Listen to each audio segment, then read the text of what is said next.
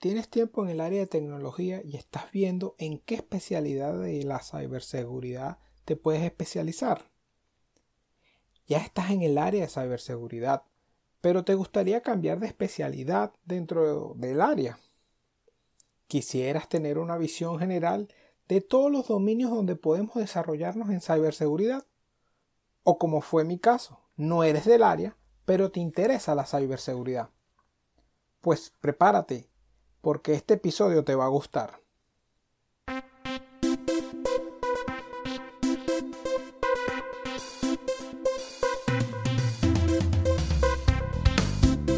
Con este podcast voy a ayudarte a ti a desarrollarte en aspectos técnicos, tecnológicos, procedimentales, administrativos, normativos, cumplimiento y de liderazgo. También revisaremos libros, haremos entrevistas y un sinfín de cosas más. Todo relacionado a la ciberseguridad, la cual debemos implementar en nuestro día a día. Soy Solís Carlos, investigador y emprendedor, y voy a acompañarte por esta senda. Empecemos. Bienvenidos a un nuevo episodio de Ciberseguridad al Día. Hoy hablaremos de los dominios de la ciberseguridad. Este episodio fue inspirado después de tener una conversación con uno de mis clientes donde comenzamos a trabajar eh, sus intereses en la ciberseguridad. Y adivinen qué fue lo primero que me dijo que se iba a poner a estudiar. Que se pondría a hacer un curso de ethical hacking. No pude evitar reírme. Y es que muchas personas aún creen que lo único que es ciberseguridad o el primer paso que debemos dar es ethical hacking. No me malinterpreten, esta es un área bastante compleja y lleno de retos. Pero no es lo único que hay. Conozco personas que están en ciberseguridad desde hace muchos años y jamás han ejecutado un comando en la terminal. Eso está mal, está bien, no creo que ni siquiera valga la pena discutirlo. Lo importante es que debemos descubrir cuál es el mejor rol que podemos desempeñar dentro de la ciberseguridad, de acuerdo a nuestras capacidades, conocimientos previos y lo que nos gusta. En una publicación de Henry Yang en LinkedIn, nos comparte de forma gráfica un mapa mental donde muestra los dominios de la ciberseguridad. Aunque la información está en inglés, Yolanda Baker o Baker tradujo el mapa mental al español. Este y todos los demás enlaces están en las notas del episodio. Este mapa mental tiene los dominios como desarrollo profesional, donde habla de algo muy importante que yo siempre lo estoy diciendo, y es que hay que trabajar fuertemente. Se debe estudiar por cuenta propia, hacer entrenamientos, certificaciones, Mindmaster o grupos de profesionales, asistir a conferencias, asistir a webinarios, escuchar podcasts, leer libros. Es decir, que tenemos que prepararnos. Después tiene otros dominios denominados marco de referencia y estándares. Aquí menciona en líneas generales los marcos que utilizamos dentro de la ciberseguridad, como COBI, NIST, OWASP, ISO y otros tantos más. Ok, ya a esta altura van a estar pensando, pero nada de esto me dice en qué área me voy a desempeñar o desarrollar, ¿cierto? Ahí vamos, no se me apuren, pero tampoco se me atrasen. Él tiene en, en su mapa mental una categoría definida como análisis de riesgo. En esta parte habla sobre todas aquellas actividades que nos ayudan a determinar riesgos, como análisis de código, si ese análisis que se hace sobre el código fuente, el pentesting que a su vez se divide en actividades de blue team o actividades defensivas y las actividades de red team o aquellas actividades de ataque. También hay trabajo como las evaluaciones de riesgo per se. Esa actividad que hacemos donde eh, levantamos y gestionamos los mismos. ¿Recuerdan ese mitigar, transferir, evitar y aceptar. Eso es lo que se hace en esta parte. Hay otra categoría denominada gobernabilidad. Aquí están las actividades relacionadas de alguna forma con la alta gerencia de la organización.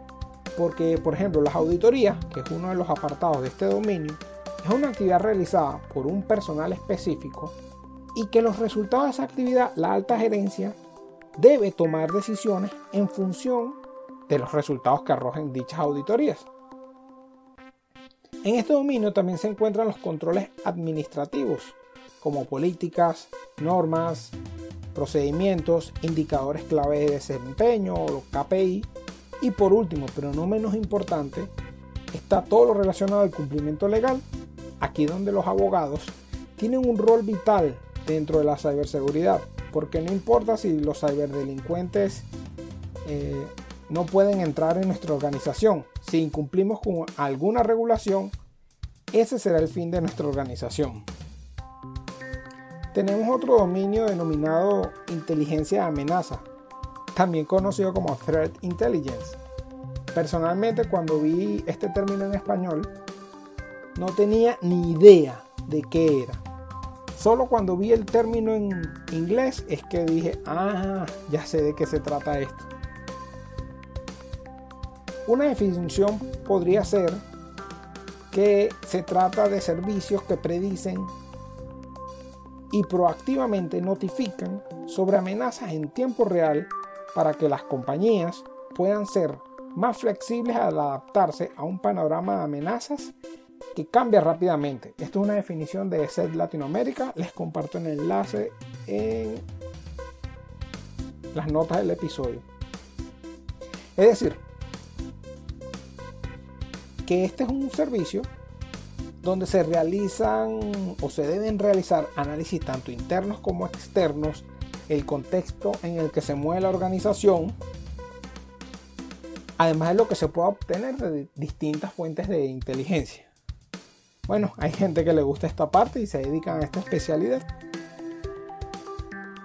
Hay otro dominio denominado arquitectura de seguridad. Aquí puedes encajar todas aquellas implementaciones que se hacen sobre la plataforma tecnológica, tanto de servidores como de red.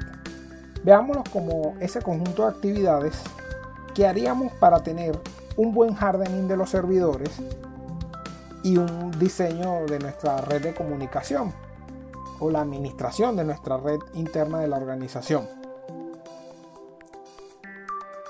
Y para finalizar está la seguridad de operaciones, que serían todos los procedimientos normativos para realizar las actividades del día a día, como para actividades en caso de un incidente. Por ejemplo, realizamos un procedimiento para la creación y administración de usuarios el cual seguimos cada vez que se necesita realizar la gestión de un usuario. Sin embargo, bajo esta categoría también agregamos actividades como la realización y mantenimiento de un plan de recuperación de desastre o un plan de continuidad de negocio. Es decir, son procedimientos, son procesos, tanto de día a día como de actividades más complejas y fortuitas y que esperamos nunca realizar. Como dice Henry en su artículo, esta es su visión de cómo se pudiera organizar la ciberseguridad, por lo que siempre es posible realizar la organización o clasificación de una forma diferente. Eh, si desean, déjenme comentarios por las redes sociales y con gusto, si desean, empezamos a hacer una lluvia de ideas, empezamos a trabajar en crear uno nosotros mismos, la comunidad. ¿Por qué les menciono estos dominios y estas categorías de ciberseguridad?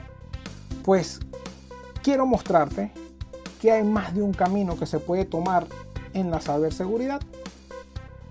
Además de recordar a los líderes de las organizaciones que no podemos saber, nosotros al menos, no podemos saber todo dentro de la ciberseguridad. Y si quieres desarrollarte o tú eres un supervisor y deseas desarrollar profesionales dentro de tu organización en el área de ciberseguridad, pues eh, tengo un programa de mentoría Eh, ya lo he estado haciendo desde hace un tiempo, con, primero con los más allegados, ya ha tenido bastante éxito. Este programa de mentoría dura unos tres meses y en ese tiempo te garantizo que tendrás resultados tangibles de ciberseguridad dentro de tu organización y tuyo como profesional. En resumen, tenemos categorías como análisis de riesgo, gobernabilidad, inteligencia de amenazas, conocidas como Threat Intelligence, arquitectura de seguridad y seguridad de operaciones. Es decir, hay muchas áreas en las que podemos desarrollarnos dentro de ciberseguridad. Y tengo un programa de mentorías que te orientará a saber cuál es tu camino ideal dentro de la ciberseguridad. En el próximo episodio hablaremos de las 5 cualidades que tu próximo CISO u oficial de seguridad de la información debería tener. Recuerda suscribirte al podcast para recibir los nuevos episodios. Espero que este episodio haya sido de tu agrado. No olvides calificarme en la plataforma donde me estés escuchando. iTunes, Catbox, Spotify, Evox. Si te gustó, ponme 5 estrellas o me gusta o y también compártelo con alguien que creas que le pueda hacer de utilidad este episodio. Si no te gustó, deja de seguirme. En cualquier caso, déjenme sus comentarios.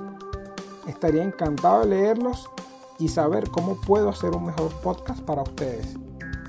Me pueden encontrar en soysoliscarlos.com y en las redes sociales como arroba soysoliscarlos, aunque sinceramente estoy más activo en LinkedIn y hasta una nueva entrega de ciberseguridad al día. Manténganse seguros.